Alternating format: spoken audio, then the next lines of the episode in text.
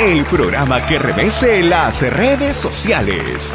Presentamos a nuestra conductora. Bienvenida, Leslie.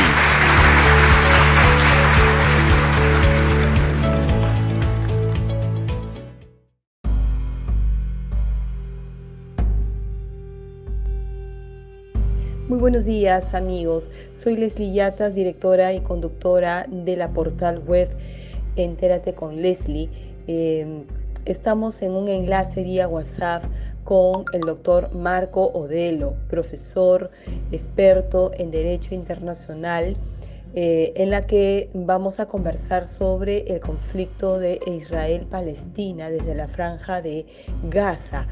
En estos momentos en Gaza se da un enfrentamiento brutal entre el ejército israelí y los grupos terroristas palestinos que se encuentran en Gaza. Desde el derecho internacional, doctor Marco Odelo, eh, nos gustaría saber si bajo su apreciación Israel tendría justificada la invocación del principio de legítima defensa, partiendo de la premisa que estos ataques han ocasionado la muerte de personas inocentes, incluidos niños que no formaban parte de estos enfrentamientos.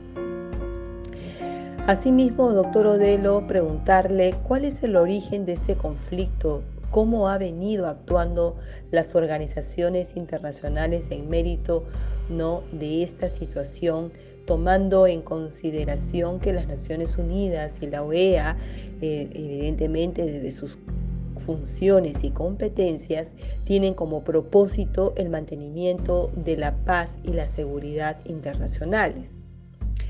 La Unión Europea mantiene en su lista jamás como grupo terrorista palestino, que son precisamente quienes vienen atacando desde la franja de Gaza de una forma indiscriminada hacia la población tanto palestina como israelí y el contraataque que hace a eh, Israel, también vemos eh, eh, probablemente varios principios del derecho internacional no violados. En ese sentido, ¿qué mecanismos, doctor Marcodelo, tiene el derecho internacional por un lado y la ONU para frenar estos ataques y sancionar a quienes resulten responsables ¿no? de la muerte de estas personas? Em, estamos entonces en contacto vía WhatsApp con el doctor Marco Odelo. Gracias, profesor. Adelante. Profesor, adelante. Eh, buenos días y bienvenido a esta charla sobre temas del conflicto que se enfrenta ahora en Gaza y el Estado de Israel. Me parece que el tema de el enfrentamiento militar y de forma armada, eh, violenta entre el Estado de Israel y las fuerzas que desde Gaza sobre todo están lanzando un ataque en contra de Israel necesita alguna reflexión sobre eh, el tema de la utilización de la Fuerza Armada. Eh, en principio, eh, el derecho internacional humanitario que relaciona eh, los estados en su utilización de la fuerza eh, considera que hay un derecho de eh, legítima defensa como también la Carta de las mismas Naciones Unidas. Entonces, si un Estado está bajo un ataque o una agresión, de cualquier forma se actúe esta agresión, eh, agresión con medios como lo que estamos viendo ahora, eh, hay un derecho de eh, autodefensa. Es cierto que también el derecho internacional humanitario trata en principal manera y también la misma Carta de Naciones Unidas se enfoca a la utilización de la fuerza por parte de estados. Entonces claramente no hay un Estado de Palestina. No obstante la confusión en el derecho internacional relativo a estos territorios, que hablan de alguna forma intermedia, eh, medio reconocida, por ejemplo, por la UNESCO, pero no reconocida por parte de la ONU misma,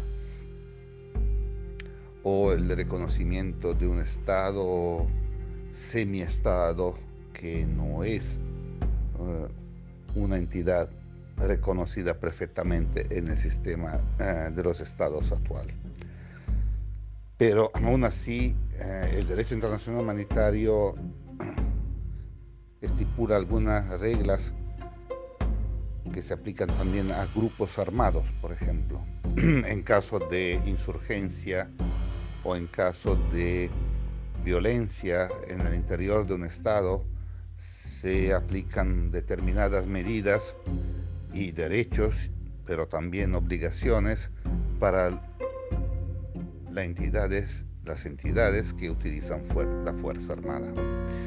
Eh, claro, del otro tema, cuando vimos cuántas son las víctimas de un lado y de la otra, también hay que considerar el concepto de reciprocidad, pero sobre todo el tema de em, proporcionalidad.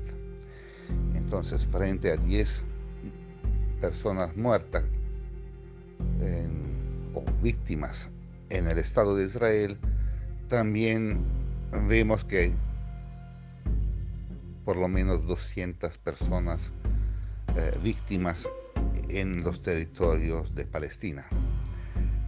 Esto claramente no presenta un elemento de proporcionalidad, pero es cierto también que la persona que empieza su actividad eh, violenta y los lanzos de eh, misiles desde parte de, la parte de Gaza o de la zona de Palestina han sido el origen de esta represalia o reacción por parte de Israel. De otra forma, hay que considerar que también no tendría que ser una forma de eh, punición o de eh, venganza por parte de un Estado si otro Estado utiliza la fuerza. Entonces, en ese sentido, tendríamos que tomar en cuenta este elemento también. Sobre el tema del origen del conflicto, es importante considerar también que el origen es muy antiguo, eh, seguramente desde 1948, cuando se crearon las fronteras por parte de Naciones Unidas en Palestina, de un Estado libre eh, de Israel. Esto vino ya después de los años 20, de 1920. La declaración de Balfour fue de 1917, bajo y después el mandato británico en Palestina. Esto empezó ya eh, con la situación complicada en los territorios del Mediano Oriente, con movimiento de personas, eh, desplazamiento de personas, creación de refugiados, desplazados, que puso las fundamentas de esta, esta situación actual. Eh, me parece que lamentablemente la estructura el camino que se emprendió para crear el Estado de Israel fue un camino que no tomó en cuenta las poblaciones locales, la situación y las circunstancias de la región. Es cierto que era 1948, más o menos al mismo tiempo también se creó la partición entre India y Pakistán, que todavía creó un conflicto permanente o semipermanente entre estos dos países.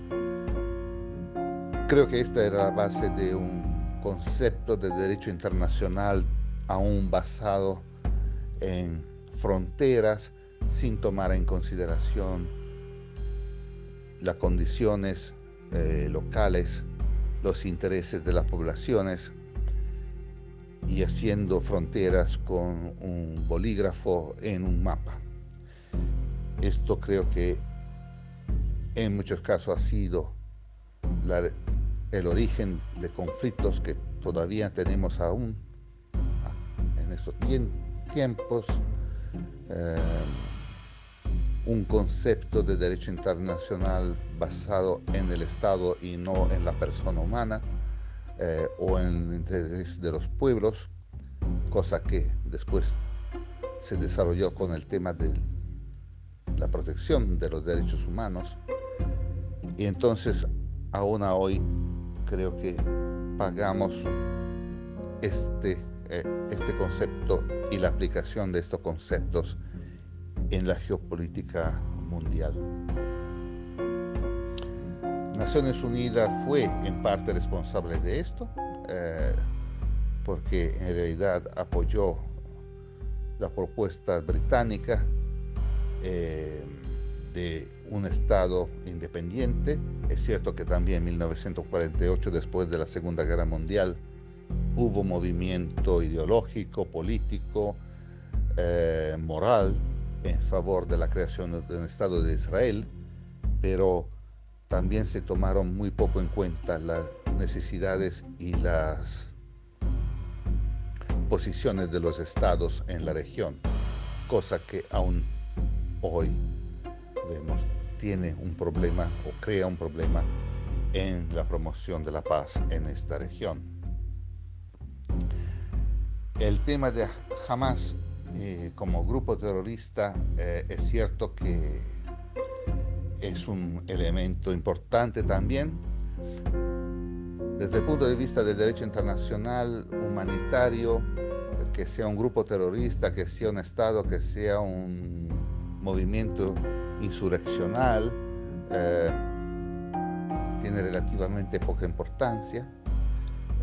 la aplicación del derecho humanitario se aplica cuando una entidad estatal, paraestatal, semiestatal, eh, independientemente de su calificación, eh, desde el punto de vista político eh, o ideológico, utiliza la fuerza. Entonces, cualquier grupo que sea, tiene que utilizar la fuerza de una manera, primero hay una provisión general del uso de la fuerza. Pero si se usa la fuerza, se utiliza la fuerza, hay que utilizarla de manera conforme a los principios del derecho humanitario. Claramente, em, el uso de la fuerza en contra de Israel no es una utilización correcta eh, en este sentido. Claro, el tema de la situación de los países en la región también no favorece, favorece eh, una solución pacífica eh, del conflicto. Yo creo que en ese sentido em,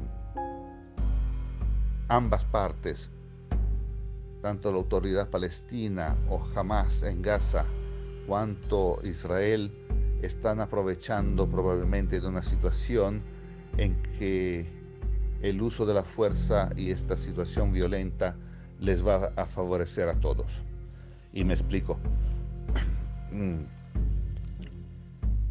En Palestina hay conflicto al mismo tiempo, no conflicto armado, bueno, puede ser violento, pero es esencialmente un conflicto político entre Hamas y Fatah, que son las dos em, facciones que tratan de controlar los territorios palestinos. Hay que recordar también que las últimas elecciones en estos territorios se dieron en 2006 y desde entonces no hubo eh, importantes, aparte de unas elecciones administrativas, importantes elecciones políticas. Eh, esto también es un elemento de tomar en cuenta cuando consideramos por qué se desatan esta forma de violencia en determinados periodos o temporadas. Se preveía unas elecciones ahora, en mayo y después en julio de este año, pero claramente eh, las dos facciones de Fatah y de Hamas, probablemente con esta situación de conflicto, tratan de eh, llevar a cabo su propias eh, formas de, promoción de alguna forma para posibles elecciones futuras. Del otro lado también hay que considerar que en Israel el gobierno de Netanyahu parece o parecía tener escasa uh, voluntad en caso de elecciones eh, por parte de, del electorado.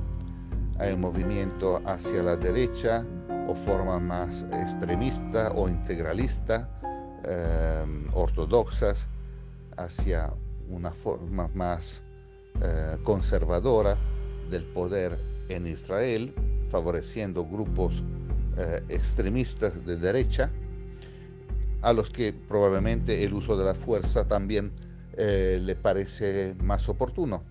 Entonces también, aunque parezca raro, la utilización de la fuerza y un uso de, la violencia militar resulta seguramente para un grupo de derecha eh, más eh, favorable en un futuro eh, contexto político y para fortalecer el presente gobierno, presentando, por ejemplo, el tema de, de la protección de las fronteras, de los incendiamientos, de la instalaciones israelí en Gaza o en, en Jerusalén oeste. Eh, entonces, también hay que tomar en cuenta que esto puede fortalecer eh, los mismos eh, políticos o grupos políticos en ambas partes. Entonces la guerra, o que no se puede definir guerra en ese sentido, pero un conflicto armado de este nivel puede ser o resultar proficuo para ambas partes. Es lamentable que la política se funde, el consentimiento de la política se funde sobre violencia, eh, pero en muchos casos así ha sido. Y parece que esta podría ser una explicación también o una razón porque eh, este uso de la fuerza, esta explotación del, del, medio violento, eh, sea favorable para las partes eh, en la región. También hay que considerar por qué la ONU y otras organizaciones internacionales, por ejemplo la Liga Árabe o la Organización de la Cooperación Islámica, no han tenido o no tienen particular relevancia. Yo creo que en ese sentido eh, sería oportuno que los estados en la región eh, pudieran trabajar en favor de una mediación y de una solución del conflicto, no solamente de este conflicto en particular, porque hubo bastante conflictos en esta zona. Eh, pero lo que se ve es que no hay una voluntad real de solucionar esta situación. De un lado, eh, el hecho que el Estado de Israel exista o se instale en esta región de Palestina es un hecho. Del otro lado, la posición de muchos países en la región ha sido siempre un enfrentamiento y una negación del Estado de Israel.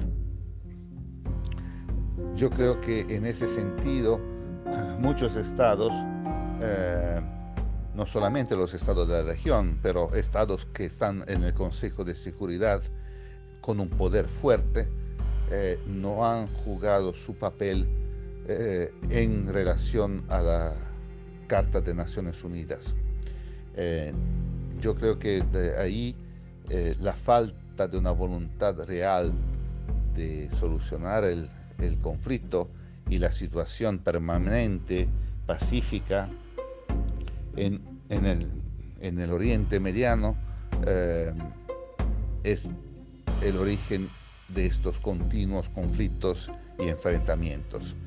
Eh, países como Rusia, antes la Unión Soviética y Estados Unidos han ciertamente jugado un papel negativo en esta región, eh, utilizando esta situación por sus juegos geopolíticos eh, y estratégicos que ciertamente no han favorecido la paz.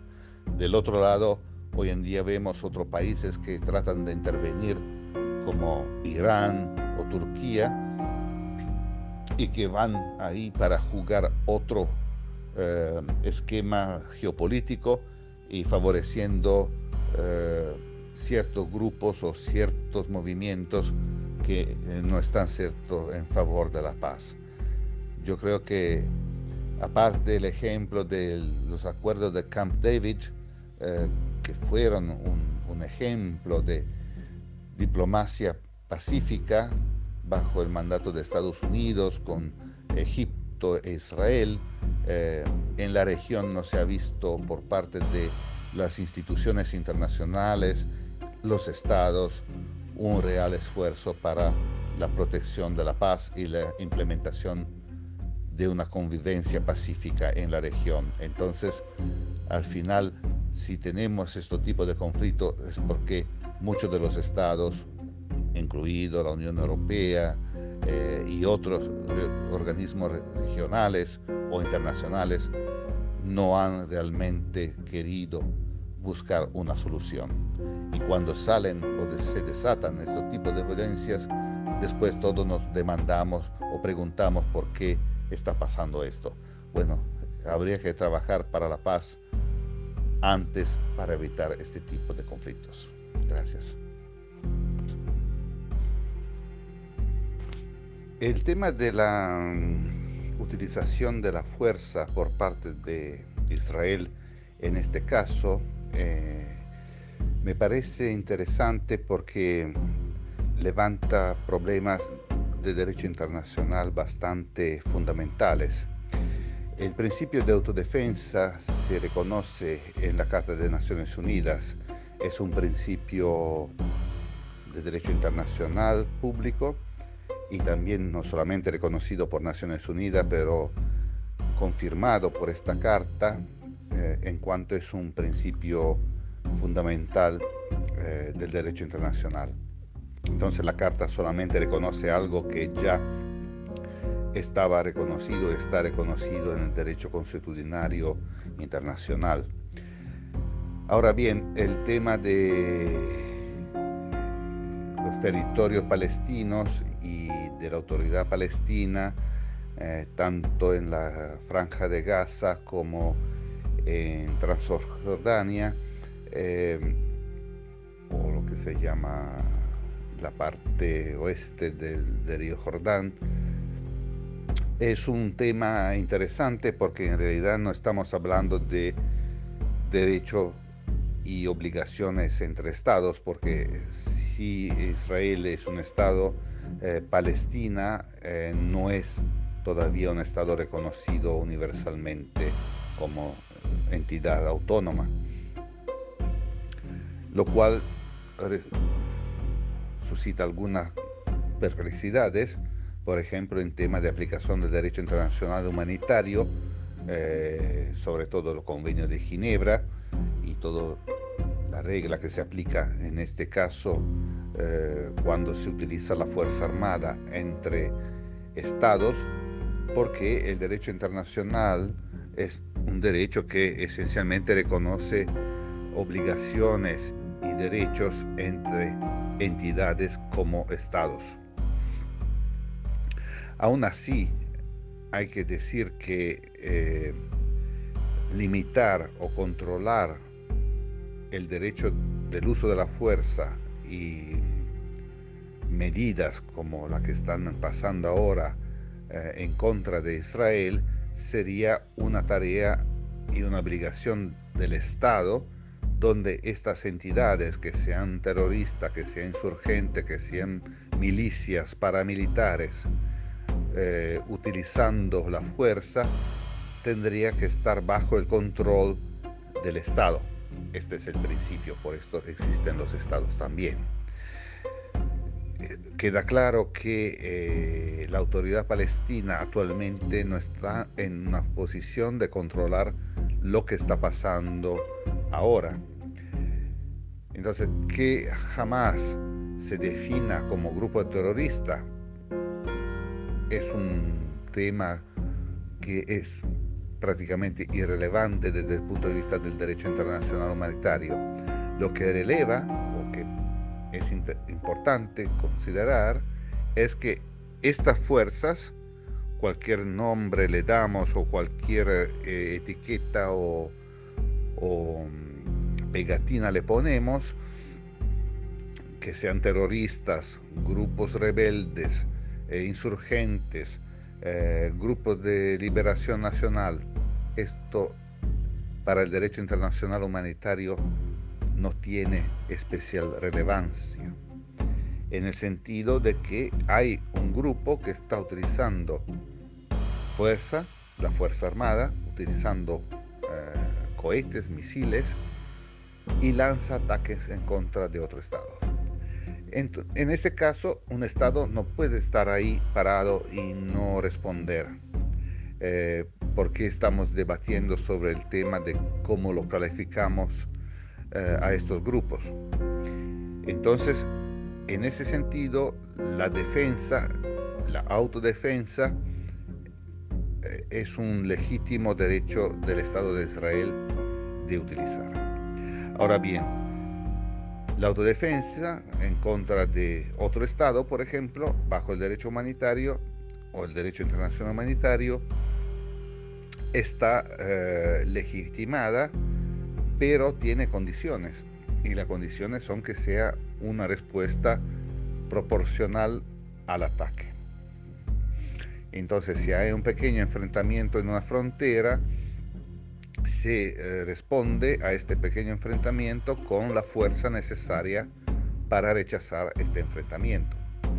Eh, no se puede bombardear la capital y matar a todos los civiles que viven en esta capital porque hubo unos golpes de rifle eh, en la frontera. Este principio es otro principio del derecho internacional humanitario entonces ahora cuando pasan las noticias de que, eh, por ejemplo, frente a 10 civiles eh, que murieron en Israel eh, bajo el ataque de Hamas, y del otro lado vemos que hay 200 muertos y más, y se golpeó, por ejemplo, la central de telecomunicaciones que utilizan varias agencias de prensa, eh, claramente eh, el ataque en contra de objetivos civiles es una violación del derecho internacional humanitario. El derecho internacional humanitario también nos dice que eh, en un conflicto armado la principal limitación es el principio de distinción, distinguir entre objetivos militares y objetivos civiles. Claramente los ataques que están saliendo desde la franja de Gaza en contra de Israel son ataques indiscriminados. Esto es una violación del derecho internacional humanitario. Entonces, en principio, lo que están haciendo o ordenando estos ataques son responsables de una violación del derecho internacional humanitario no se pueden amparar detrás de este, esta acción criminal porque eh, eh, Israel está contestando de manera violenta, claramente, utilizando la fuerza en contra de estos ataques. Entonces, en primer lugar, el ataque que está haciendo uh, Hamas desde Gaza eh, en contra de Israel es un ataque eh, criminal.